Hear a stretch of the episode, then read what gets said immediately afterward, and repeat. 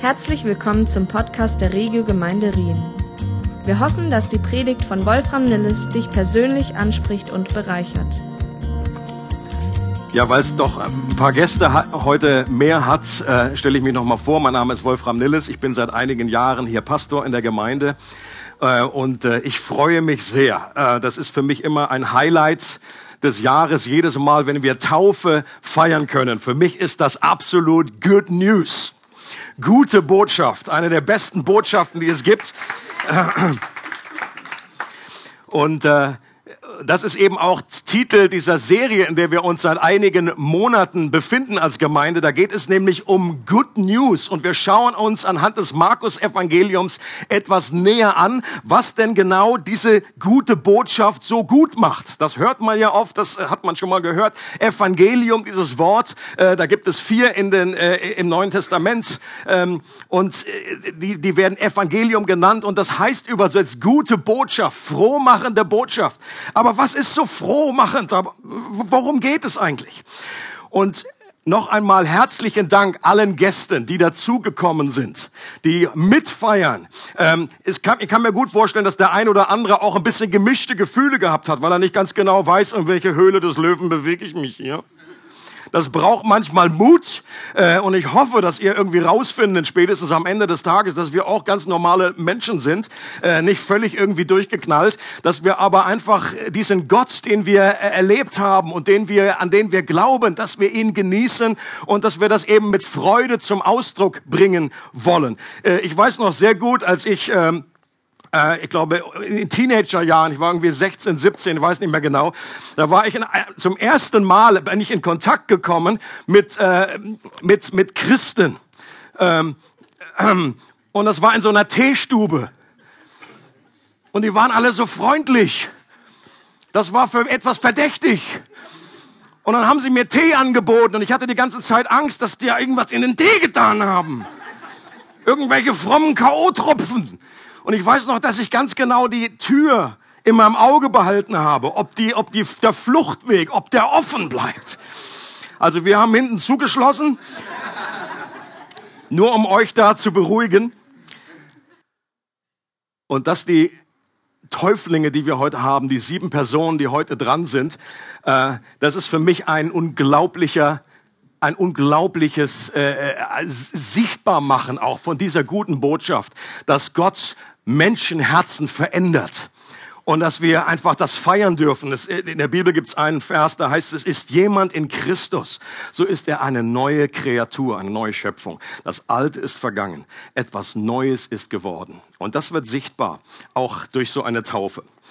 Und äh, wir möchten uns heute nochmal, ich habe mir nochmal diesen einen Vers vorgenommen, den wir in dieser Serie schon mal hatten, äh, aber den ich etwas mit einer anderen Betonung, einem anderen Blickwinkel heute anschauen möchte. Aus dem Markus-Evangelium, ziemlich am Anfang, da sagt, äh, berichtet Markus Folgendes. Nachdem Johannes gefangen genommen worden war, hier ist die Rede von Johannes dem Täufer, ging Jesus nach Galiläa und verkündete dort das Evangelium. Er sagte, die Zeit ist gekommen. Das Reich Gottes ist nahe. Kehrt um und glaubt diese gute Botschaft. Also nochmal. Evangelium, dieser Begriff, der steckt hier gleich zweimal drin. Also am Anfang eben als Evangelium und dann auch gute Botschaft. Da steht eben auch genau dasselbe Wort im Griechischen. Euangelion. Eu ist gut. Das kennen wir auch. Wir sagen oi, oi, oi, oi, oi. Ja.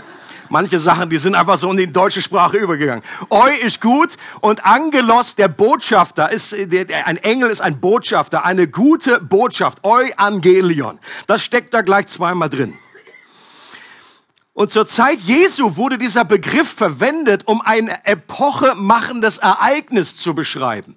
Ein Ereignis, das Geschichte schreibt und die Welt verändert. Als damals Augustus, der zukünftige Kaiser, zur Welt kam, wurde das damals auch als Evangelium beschrieben. Das ist, und dann wurde das rumposaunt, dann gingen die Leute in die verschiedenen Dörfer und gesagt, gute Botschaft. Augustus, der wurde dann später interessanterweise auch Sohn Gottes genannt. Gute Botschaft. Ein neuer Kaiser ist geboren. Und Markus macht gleich zu Beginn seines Evangeliums deutlich, dass hier ein Ereignis stattfindet, das wirklich epochal ist. Ein Ereignis, das wie kein anderes Geschichte geschrieben und die Welt verändert würde. Und ich finde das unglaublich äh, spannend, dass die Zeitrechnung auf dem gesamten Globus, völlig egal welcher Herkunft, egal welches Land, egal welche Religion, wir alle stellen unseren Kalender nach diesem Ereignis. Wir teilen unsere Zeit ein in vor und nach Christi Geburt. Und ich glaube, das ist nur ein kleiner Hinweis auf das, was da wirklich passiert ist. In der griechischen Sprache gibt es zwei verschiedene Begriffe für die Zeit.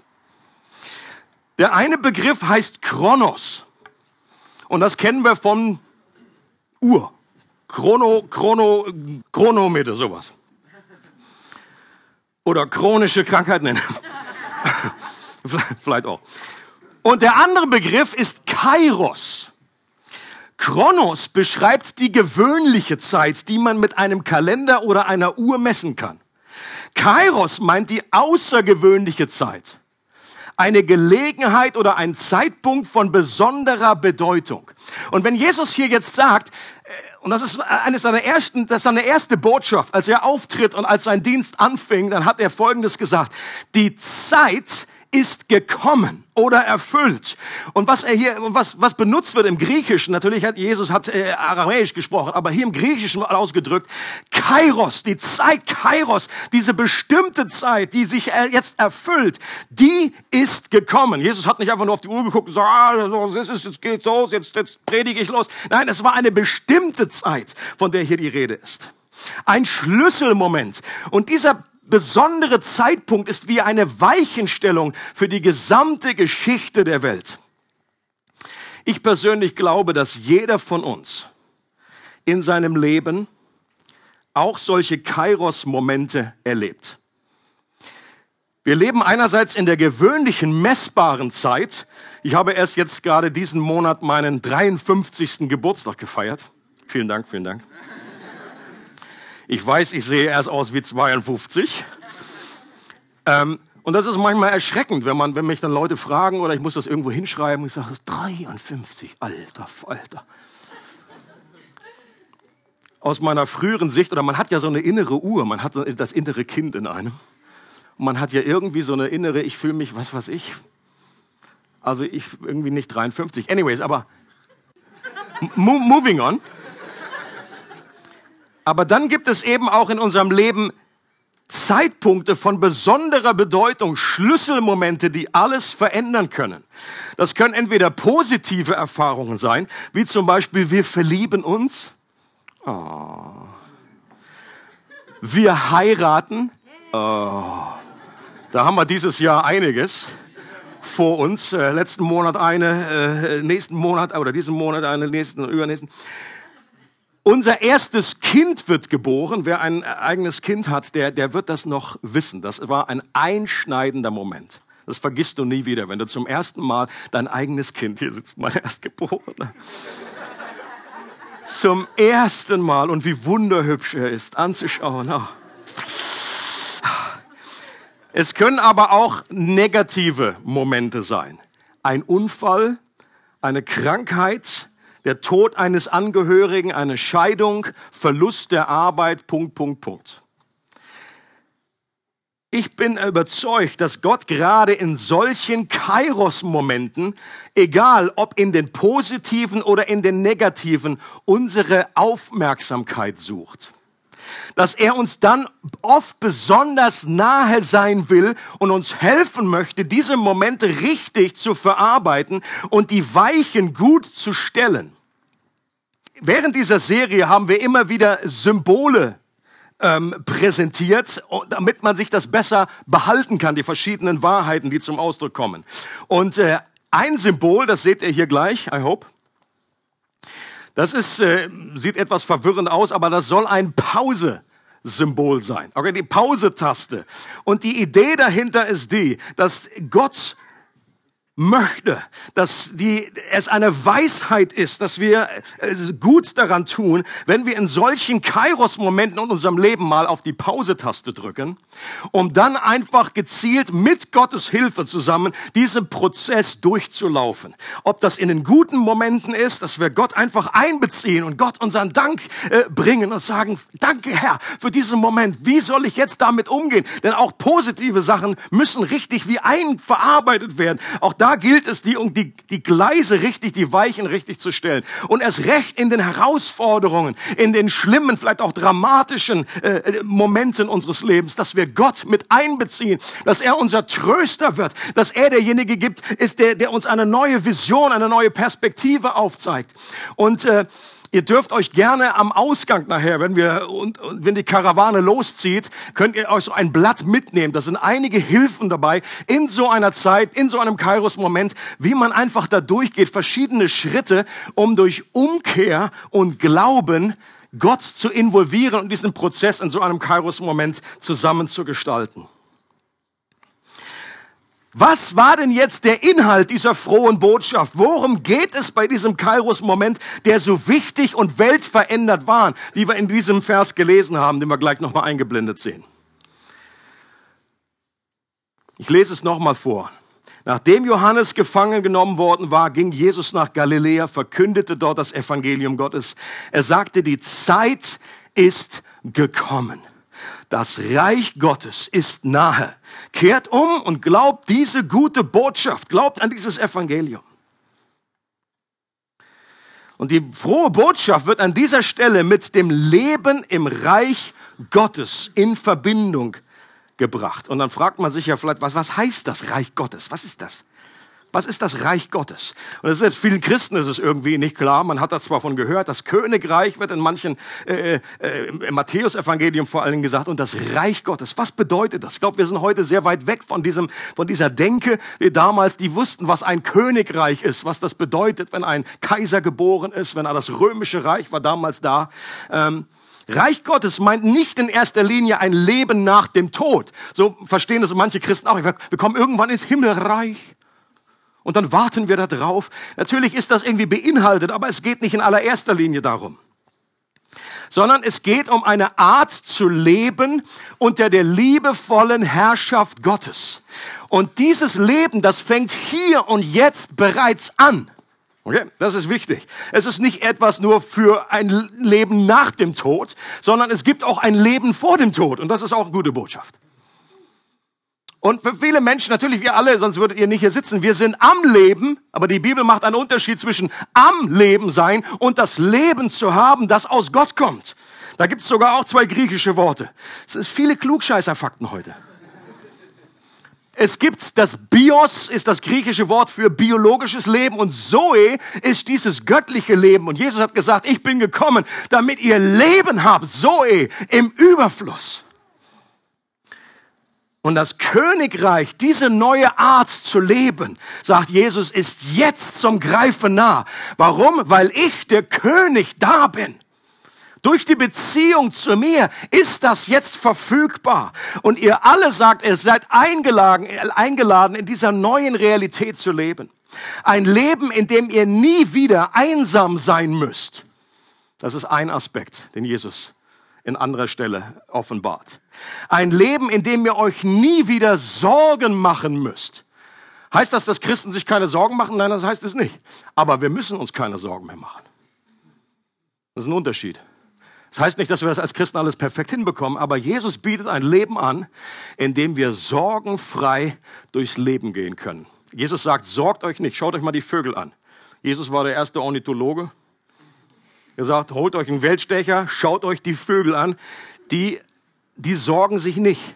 Die picken da einfach vor sich hin und irgendwie Gott versorgt sie. Oder schaut euch die Blumen an, die häkeln da nicht rum. Und trotzdem haben sie eine unglaubliche Schönheit, noch schöner als irgendein Kleidungsstück von König Salomo.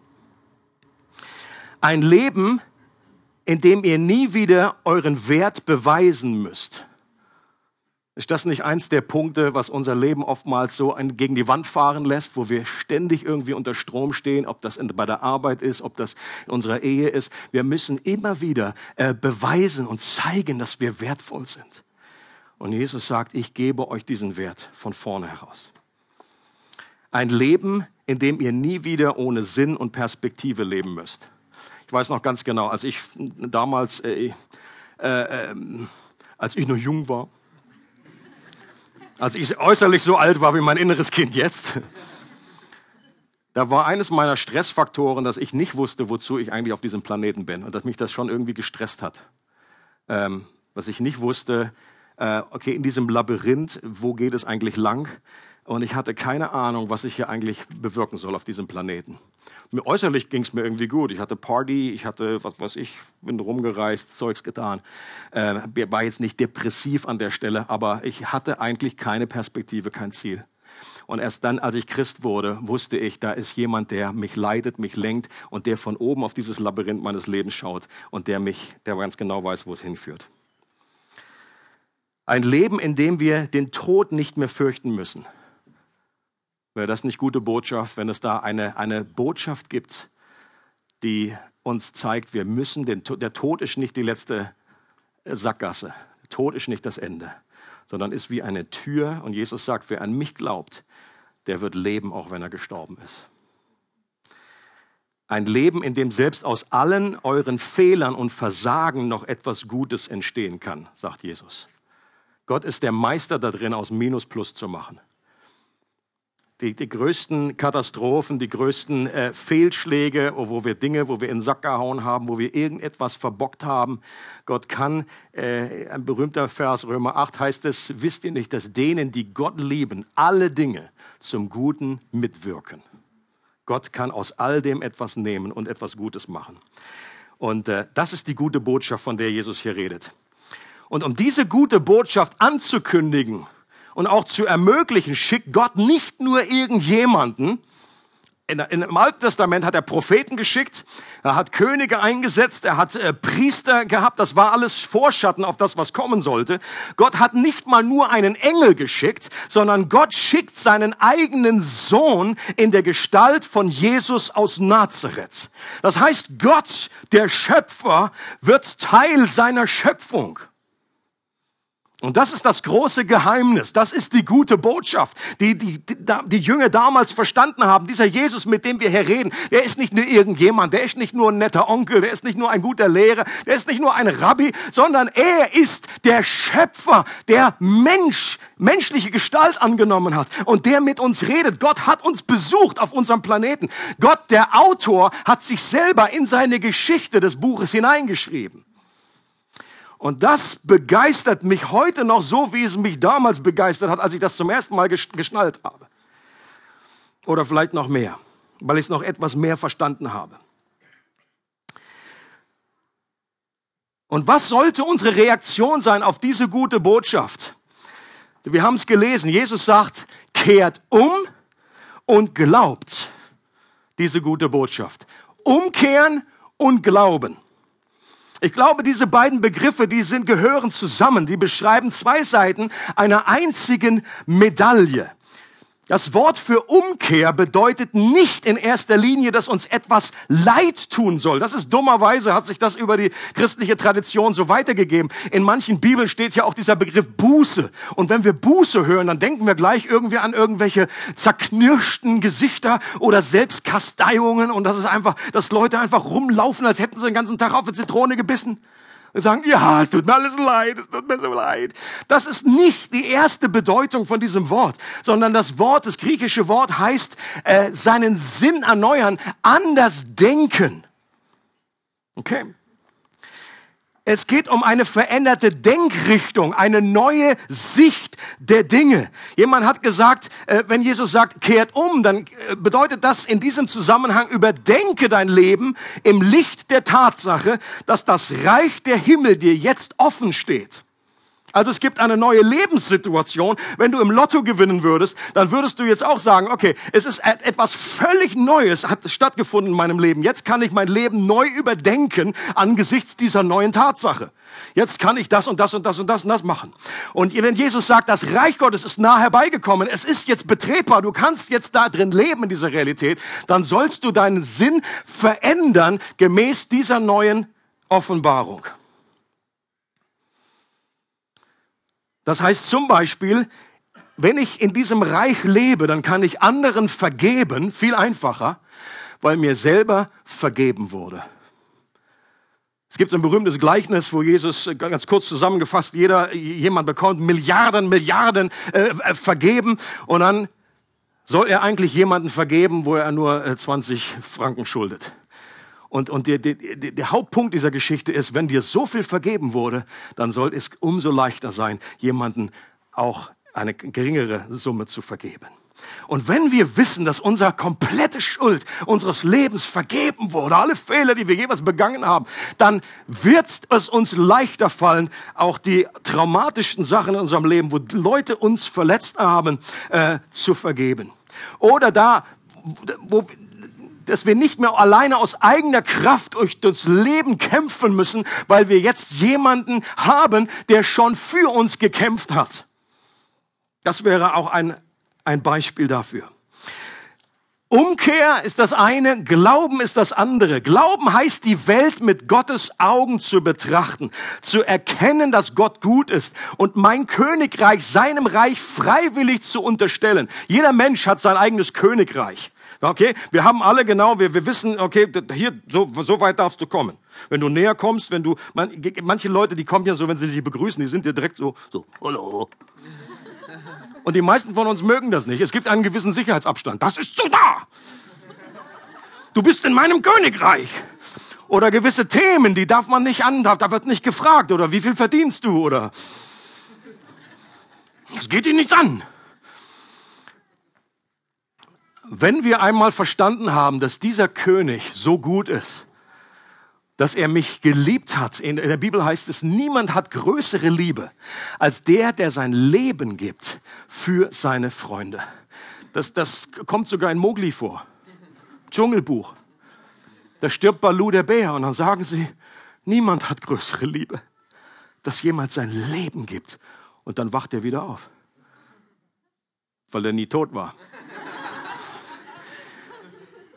Eine kleine Parallele zu dem wahren Evangelium. Jesus war nicht nur scheintot, er ist wirklich tot gewesen, aber er ist wieder auferstanden. Und er ist gestorben am Kreuz. Einen furchtbaren Tod hat er hingenommen aus Liebe für mich. Und auch das wird nie langweilig. Diese Story, mich für mich daran zu erinnern, Jesus hat das gemacht für mich.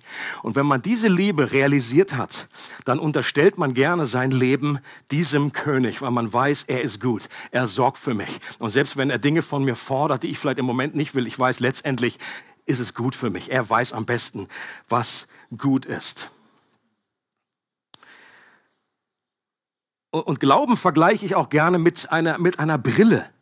Und ich habe schon mal an anderer Stelle diese, also könnt ihr mal nachgucken, in YouTube gibt's diese, äh, diese Clips, wo Leute einfach diese, diese Brille bekommen, mit der Leute, die einfach farbenblind sind, ihr ganzes Leben, äh, zum ersten Mal Farben wieder sehen können.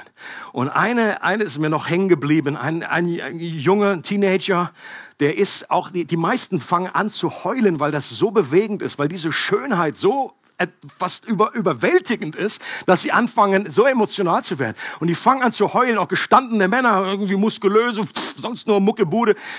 Die fangen alle an zu heulen. Und der eine Junge sagt, ist das die echte Welt? Sieht es so aus? Sieht es so aus? Und wenn wir zum Glauben kommen, dann ist es, als wenn wir so eine Brille aufbekommen und wir sehen zum ersten Mal aus Gottes Sicht. Glauben heißt mit den Augen Gottes zu sehen, was wirklich real da ist.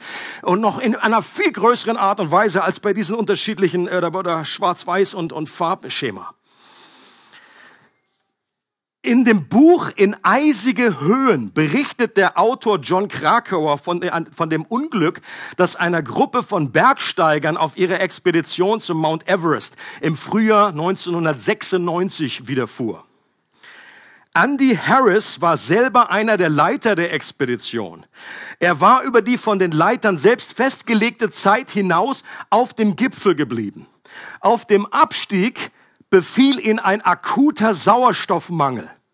Harris funkte das Basislager an, berichtete von seiner Notlage und sagte, er sei auf einen Vorrat von Sauerstoffbehältern gestoßen, den andere Bergsteiger zurückgelassen hatten, die aber leer seien. Die anderen, die auf ihrer Rückkehr vom Gipfel bereits an den Kanistern vorbeigekommen waren, wussten, dass sie nicht leer, sondern voll waren. Sie beschworen ihn über Funk, die Behälter zu benutzen, doch ohne Erfolg. Harris, durch den Sauerstoffmangel bereits schwer angeschlagen, beharrte darauf, die Behälter seien leer. Das war sein Todesurteil. Der Mann ist gestorben, obwohl er den Sauerstoff direkt vor seiner Nase hatte. Das ist ein unglaublich tragisches, aber auch eindrückliches Bild dafür, was auch in unserem Leben sich abspielen kann. Die Bibel vergleicht eben auch und sagt, wir sind, ich sage nochmal, wir sind zwar am Leben, aber trotzdem haben wir nicht diese Verbindung zu Gott, diese Nabelschnur, dieses göttliche Leben, das wir unbedingt brauchen für unser Leben. Diese Nabelschnur ist abgeklemmt und uns fehlt der Sauerstoff. Und früher oder später kommen wir an einen Punkt, wo uns dieser Sauerstoff so fehlt, dass wir irgendwie vergehen. Und Gott ruft uns zu. Er sagt, es ist good news. Ich habe, mein Sohn hat Sauerstoff hingebracht auf diese, ihr braucht es nur zu nehmen. Es ist da. Und das Einzige, was diesen Mann davor getrennt hat, von die, die, diese Errettung und diese, diese, diese gute Nachricht wirklich anzunehmen und selber zu erleben, war, dass seine Gedanken nicht erneuert waren. Dass er eigentlich in, seinen, in seinem Kopf, vielleicht sicherlich auch durch den mangelnden Sauerstoff, einfach so überzeugt war, die sind leer, dass er es gar nicht erst versucht hat. Und deswegen ruft Jesus dazu auf und sagt, kehrt um, denkt neu, denkt anders und glaubt. Auch hier ist ja diese, diese Botschaft, die von dem Überfunk kommt, die Sauerstoffbehälter sind voll, die sind voll. Und wenn er das einfach geglaubt hätte, diese Botschaft. Und ich denke, Gottes Herz ist auch äh, leidet mit einer Welt, die im Grunde oftmals, wo die Lösung für ihre Sorgen, für ihr Problem, für ihre Einsamkeit, für ihren Sauerstoffmangel in ihrem Leben so dicht vor Augen ist. Und Gottes Herz geht einfach zu den uns Menschen hin und sagt, ich möchte, dass ihr einfach umdenkt. Glaubt dieser Botschaft. Verändert euer Denken. Überdenkt euer Leben neu angesichts von diesem neuen Angebot dass Jesus auf diese Welt kam, als Kind geboren wurde, dann am Kreuz starb, nach drei Tagen wieder auferstand, in den Himmel zurückkehrte. Das war der größte Kairos-Moment in der Weltgeschichte, die beste aller möglichen Botschaften. Aber Gottes Wunsch ist es nicht nur, dass das nur eine objektive Wahrheit bleibt, die außerhalb von uns liegt und unser Leben nicht berührt. Er möchte, dass diese gute Botschaft eine persönliche Erfahrung und Realität wird, für dich und für mich dass die persönliche Begegnung mit Gott zu dem wichtigsten Kairos-Moment deines Lebens wird. Und das haben unzählige Menschen auf unterschiedlichste und kreativste Art und Weise erlebt. Ich habe schon so viele Menschen gehört, die mir erzählt haben, wie sie zum Glauben gekommen sind. Keine Story ist wie die andere. Das sind immer unterschiedlich. Natürlich gibt es ähnliche äh, Punkte, aber äh, es ist, Gott ist so kreativ, genau wie es nicht eine Schneeflocke gibt, die so ist wie die andere. Es gibt nicht eine Blume, die so ist wie die andere. God loves us. Er liebt dich und er möchte, dass du seinen Sauerstoff annimmst, damit und diese Nabelschnur wieder geöffnet wird, dass diese Verbindung wieder da ist und du wieder atmen kannst und vielleicht zum ersten Mal dieses neue Leben, was von Gott kommt. Und ich weiß noch, wie in meinem Leben das auch passiert ist. Wie dies, das ist noch heute der einschneidendste Moment meines Lebens. Äh, ich kann das auch nicht zurückführen auf einen einzigen Tag, sondern das war eine Begebenheit, mehrere Wochen, Monate, als ich in Australien war, ein halbes Jahr dort gereist bin, dann später in Thailand noch sechs Wochen. Und in dieser Zeit habe ich zum ersten Mal, ich war früher viel in der Kirche. Wir sind kirchlich aufgewachsen. Ich war sogar Messdiener. Ich habe regelmäßig da einfach Weihrauch und hin und her.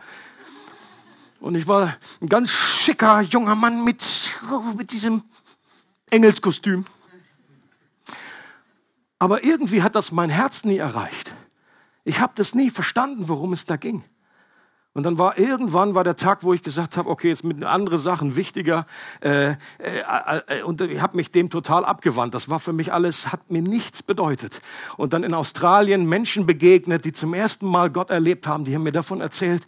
Und dann hat das eine Reise angestoßen, äh, wo ich dann mehr und mehr einfach mein Herz öffnen könnte für Gott. Und äh, dass ich mal Pastor werde, das wäre das Letzte auf meiner Liste gewesen.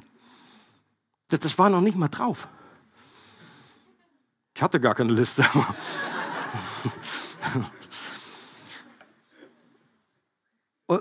und, einen letzten Bibelabschnitt möchte ich noch mit euch gerne angucken, wo Menschen eben auch das persönlich erlebt haben für sich.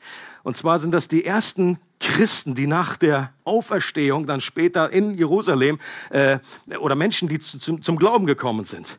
Und da heißt es Apostelgeschichte 2 und hier predigt Petrus seine erste Predigt. Und er sagt, ihr Leute von Israel, hört her.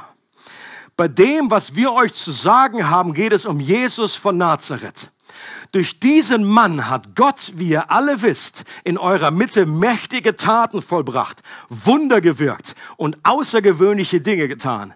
Damit hat er ihn euch gegenüber als seinen Gesalbten bestätigt, äh, Gesandten bestätigt. Was dann geschah, wusste Gott schon lange im Voraus. Er selbst hatte es so geplant. Jesus wurde verraten und an euch ausgeliefert und ihr habt ihn durch Menschen, die nichts vom Gesetz Gottes wissen, ans Kreuz schlagen und töten lassen. Doch Gott hat ihn aus der Gewalt des Todes befreit und hat ihn auferweckt. Es zeigte sich, dass der Tod keine Macht hat über ihn, über ihn hatte und ihn nicht festhalten konnte. Also Petrus fasst hier dieses Evangelium, diese gute Botschaft zusammen und er selber war Augenzeuge. Und er selber war auch nicht immer stabil geblieben. Er war kein großer Hero. Später ist er dann eingegangen als der große, der heilige Petrus. Ja, kurzzeit, ein paar Wochen vorher, 50 Tage vorher, hat er noch Rotz und Wasser geheult. Hat er sich zu diesem Jesus nicht bekennen können, obwohl er damals vorher gesagt hat, Jesus, ich gehe mit dir ins Gefängnis, ich werde mit dir sterben, alles, das ganze Programm, kein Wunder. Jesus sagt zu ihm, Petrus, du wirst mich verraten. Dreimal. In dieser Nacht, wo alle anderen weggehen, wirst du mich verraten. Aber ich habe für dich gebetet, dass dein Glaube nicht aufhört.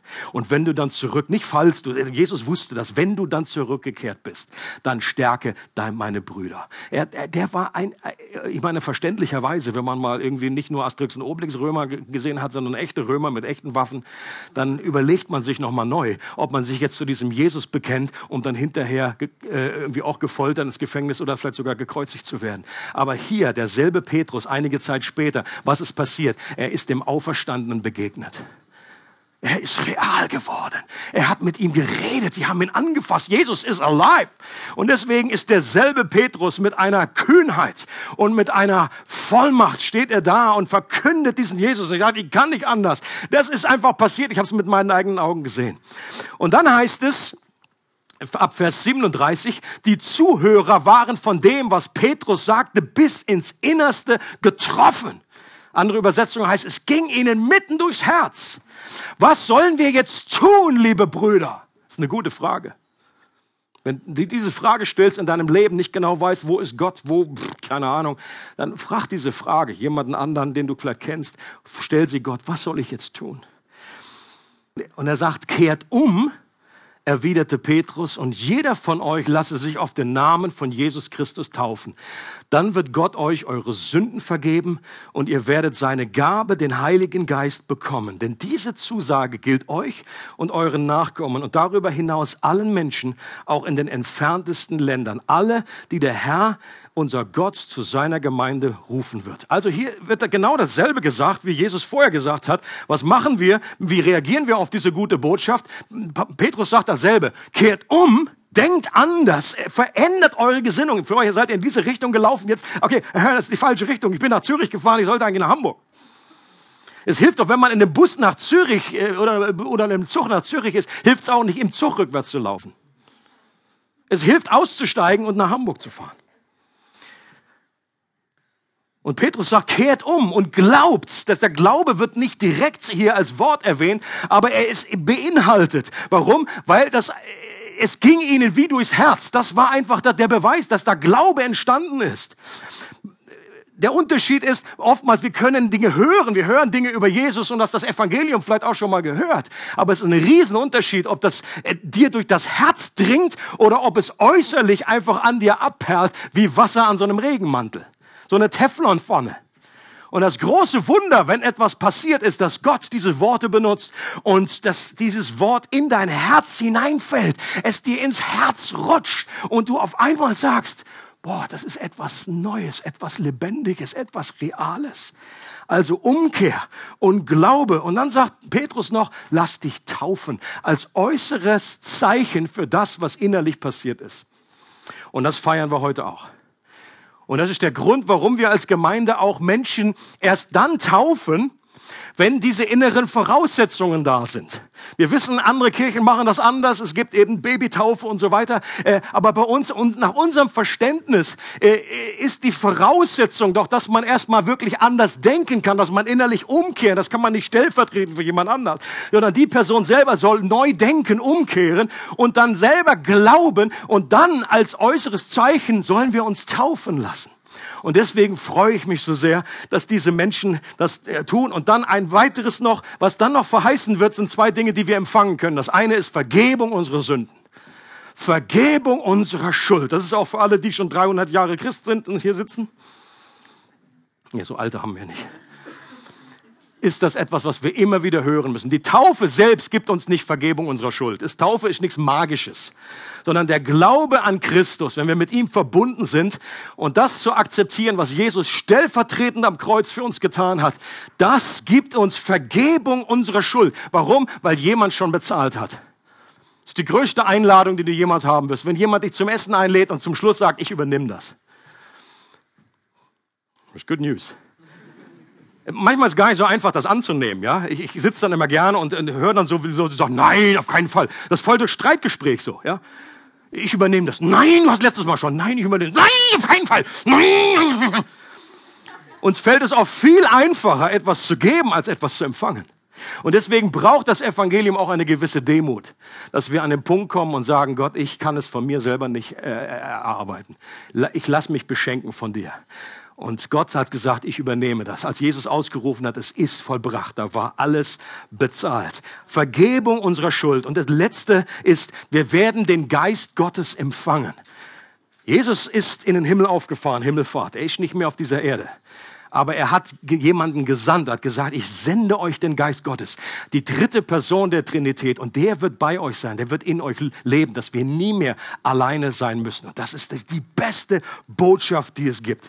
Und diesen Kairos-Moment, die haben die Täuflinge auch erlebt und deswegen ähm, feiern sie heute ihre Taufe und wir wollen sie jetzt selber noch zu Wort kommen lassen, äh, dass sie uns einen kleinen Einblick davon geben. Und deswegen möchte ich mal alle nach vorne bitten und ihr mit einem heftigen kräftigen Applaus den inneren Teppich legen.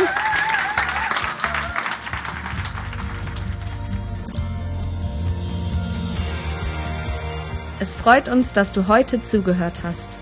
Für weitere Predigten, Informationen und Events besuche unsere Gemeindewebseite www.regiogemeinde.ch.